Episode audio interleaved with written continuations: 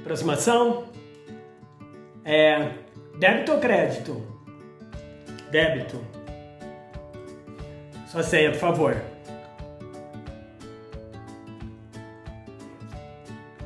Quer sua via?